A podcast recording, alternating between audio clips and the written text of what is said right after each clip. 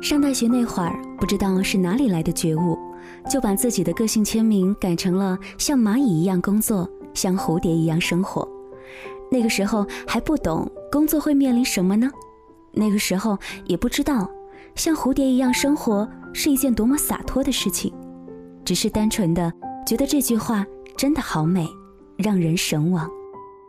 常常都说工作忙碌，却总是能看到有人埋怨，有人却享受。该怎么去做，似乎没有什么标准答案。我们长大了，要学会对自己的生活负责。嘿，你好，我是林小妖，用声音陪你度过一段睡前时光。今晚，小妖想跟大家来分享陆小涵的《像蚂蚁一样工作，像蝴蝶一样生活》，送给所有的你们。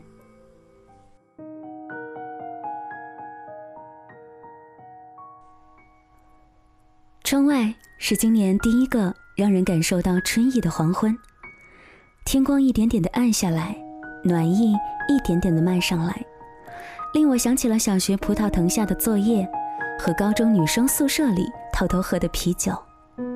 我有很多的话想和你们说，那我们先来说说有关于工作的事儿吧。我的第一份工作在上海，北上广都是很神奇的城市。会让你觉得在这里无所不能，能够创造一切，也会让你觉得自己渺小的不值得被看见。我在最年轻的时候，也是最贫穷的时候，野心勃勃的来到了一座希望之城。那个时候我大学刚毕业，应聘到一家世界五百强的外企做财务，通过三个月的考核期，才成功的转正。实习期工资每天一百块，没有任何的津贴，还好有父母资助，让我在上海能够暂时的蜗居。我记得那天送他们走的时候，也是白日将近，我一个人坐在擦得干净、发白的旧地板上，望着空落落的窗户、阳台，忽然就觉得心里有点害怕。这是我第一次真正意义上在别的地方过夜，没有父母，没有舍友，没有恋人。我打开一点音乐，安安静静的听完一首歌，天就完全黑透了。我从包里拿出一罐啤酒，一个人一点点慢慢的喝完，是庆祝，也是安慰。不要怕，要勇敢。最后。我满面烧红的站起来，对着房间的四壁做了一个胜利的姿势。我得在上海做出点什么。那家公司有很多的法国人，文件基本上见不到中文字，女上司严厉乃至可怕，以至于我总是恍惚听到她喊我的英文名字，如惊弓之鸟。第一次出岔子是按掉闹钟睡过了头。火急火燎地赶到办公室的时候，部门人全在会议室。我窘迫地站在门口，竟然笨地喊了一声“报告”。虽然大家都笑了，但我不会忘记女上司的眼神，很难去描述她。真的，那之后每天清晨就会自动醒来，透过窗帘的缝隙，看着灰蒙蒙的天色，知道时间还没有到。却再也不敢睡去。当然啦，也有一些志气高涨的时候，比如学会了怎么报税，第一次去当出纳，第一次赢得他的表扬。那一些时刻，我真的很想留在上海，在这个城市用我的努力和我的欲望去拼一拼。我甚至买了一套教材，下了班之后偷偷的学起了上海话。周末的时候去菜市场。跟着老阿姨身后，他们买什么菜，我就跟着他买，听他们一口糯米鸡般酥软的上海话，觉得真好，真好。然而，随着时间过去，工作上的困难也慢慢显露出来了。最后，我还是放弃了那份工作，因为内心的孤独。在那里的三个月，我的心已经干涸成了一块荒地。长久的不安、焦虑、缺乏沟通，令我整个人真的非常的紧绷。提出辞职的那天，像往常一样，在档案室里整理几千份发票凭证，那里非常的闷热，有积年的灰尘。我找着找着，突然喘不上气。我想着自己刚来这里，回家的时候，天太黑会迷路，周末没有朋友见，只能趴在阳台上听着人声。想庆祝的时候，也只是独自的开心一会儿。在家门口的小吃店，点一碗滚烫的麻辣烫。之前我总是安慰自己，人就是这样成长的，被撕掉一些东西，被锻炼出一些东西，要物竞天择，要长出生活的盔甲。可是突然，就在那一刻，我想走了，想回我的家乡，想吃热热的饭菜，想有人说话，想一起。看电视，然后我就走了。关于第二份工作，其实是第二种生活了。有时候我们不得不承认，工作决定了生活很大的轮廓。毕业的第二年，我在一家学习机构当补课老师，这就意味着我所有的作息都是和别人不一样的。一份下午两点才开始上班的工作，令我非常的满意。因为要到晚上九点才下班，突然之间一天就延长了，我好像多出了很多的时间。就是在那个阶段，我培养出了很多事物的兴趣，比如语言、书法，还有我后来要提及的花艺。那是一段非常饱满的时光。工作上游刃有余，站在讲台上对着底下几个戴着厚厚眼镜片的孩子讲课的时候。我都有一种被时光击中的感觉。想起一间亮堂堂的教室，一本被各种笔记挤满的课本，两个偷偷恋爱的男女同学同时被叫起来回答问题，全班一起开心的咳嗽。我这一晃神，时间就过去了，该下课了，而我恋恋不舍地收起了课本。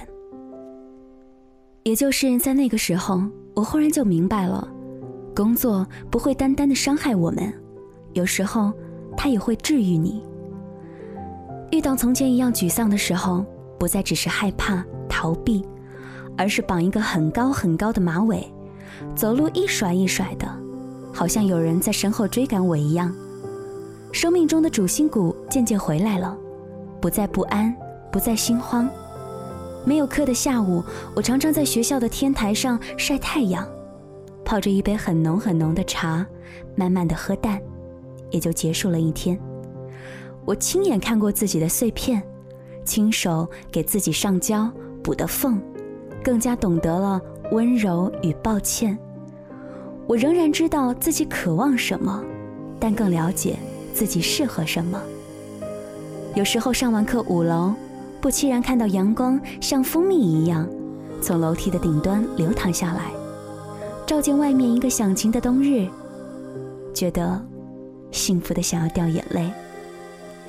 那种一个人把自己从身体到内心都照顾得很好的幸福，这样的生活，我过了三年。二十七岁暑假的时候，我奖励自己一趟远游，在云南待了半个月，在那里我爱上了一种新的生活。该怎么向你们来描述大理呢？我想到一句话：“大理三千户，户户栽花。傍晚去地里买花，踩着泥土，闻着稻花清香，看苍山日落。大理的花和这个地方一样，都是有家常气质的。雏菊、夜来香、大荔、茶花，它们适合插在土陶罐里，随随便便的摆着。白族人爱花，老阿婆去买菜也会买一把小鲜花带回家。”清晨去古城逛逛，竹筐里、菜篮里都是花。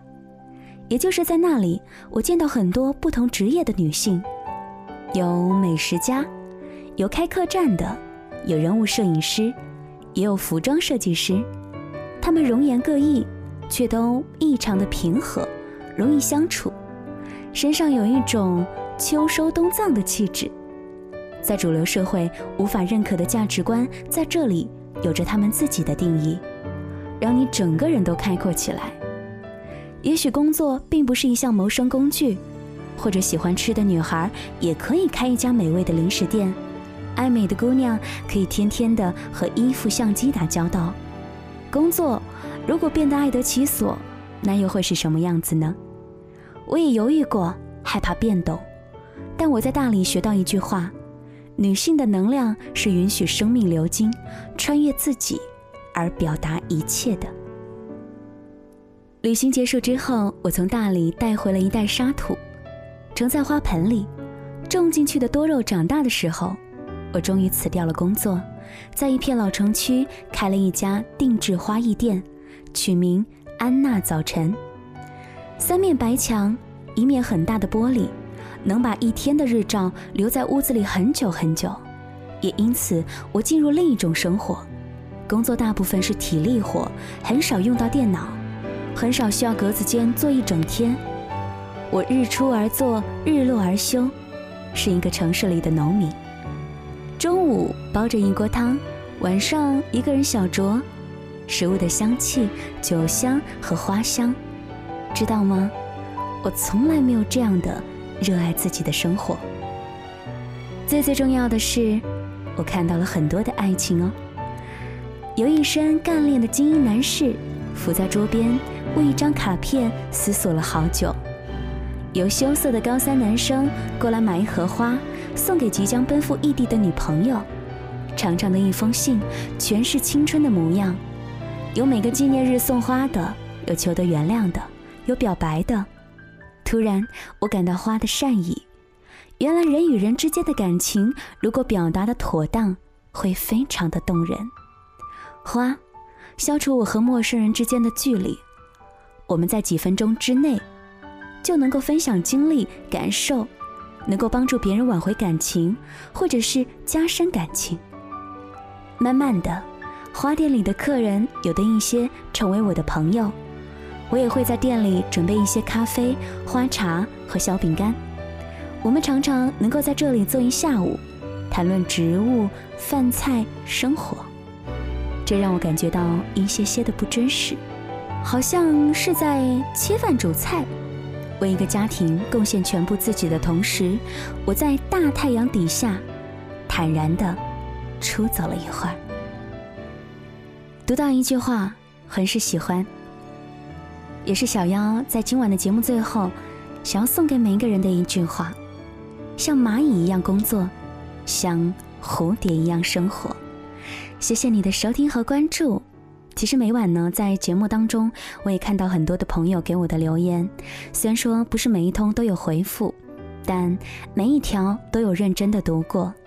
当然，时不时也会看到有一些朋友在催着小妖，怎么还没有更新啊 之类的。在这也要跟大家说一声抱歉了。